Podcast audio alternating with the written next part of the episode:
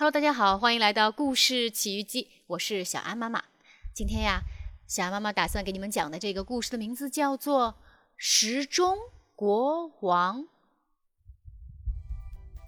时钟王国里有一个时钟国王，国王的脸上有两根指针，滴答，滴答，滴答，滴答，不停地走着，长针。一个小时转一圈儿，短针慢慢的半天转一圈儿，每天都走得非常准确。王国所有的时钟都跟着国王的时钟走。早上，当时钟国王的指针指向六点时，时钟鸽子便从王冠里钻了出来。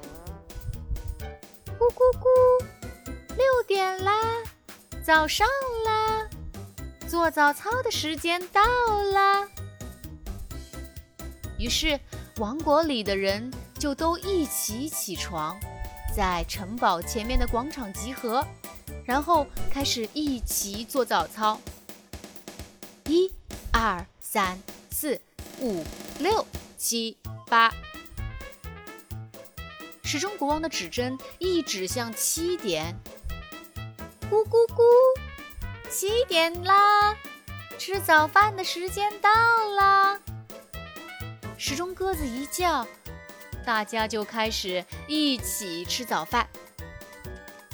时钟国王的指针一指向八点，咕咕咕，八点啦，工作的时间到啦。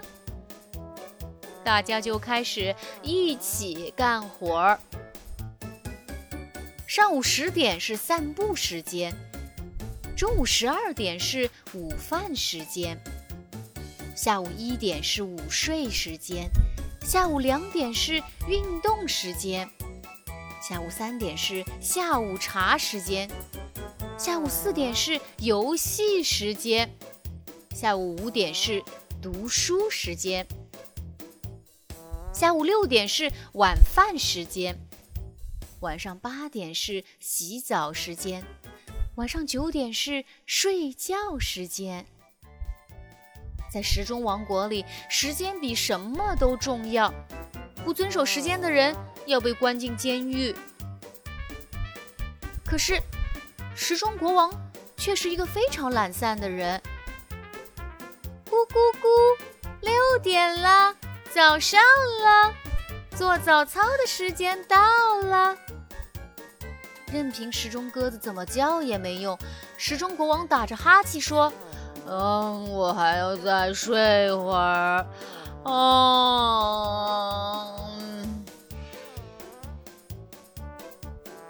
咕咕咕，五点啦，读书的时间到了。任凭时钟鸽子怎么叫也没用，时钟国王晃着秋千说：“我还没玩够呢。”有一回，国王嘀咕：“要是呃不用管时间，想干什么就干什么，多好呀！”可是，怎样才能做到呢？时钟鸽子从王冠里钻了出来，回答道：“咕咕咕咕，让时钟消失就行啦。”对呀，这是一个好主意。这天晚上，国王避开仆人。悄悄地取下短针，藏了起来。这下谁也不知道时间了。嘿嘿嘿，明天可有好戏瞧了。说完，他就钻进了被窝里。第二天，太阳升起来了，天也亮了。可是时钟王国里还是静悄悄的，还没到早上。还没到六点，因为没听到时钟鸽子的叫声，所以谁都没起床。时钟国王的脸上只有长针，不知道是几点。时钟王国的时钟都坏了，都不走了。城堡里乱成了一锅粥，国王的短针被人偷走了，去找犯人。士兵们在王国里寻找了起来。这时候，时钟国王在干什么呢？时钟国王睡了个够，走了个够，玩了个够，点心吃了个够，喜欢做的事情做了个够。嘿嘿嘿嘿，没有时钟真是太好了。可是没过多久，时钟国王就饿了，该吃饭了吧？他到餐厅一看，厨师边哭边说：“国王陛下，对不起，我不知道中午的时间，没办法做午饭。”国王没有吃早饭，现在肚子已经饿得咕咕叫了。仆人和士兵的肚子也都饿得咕咕叫了。什是是什么？没有时钟就吃不了饭，这可是一个大事件。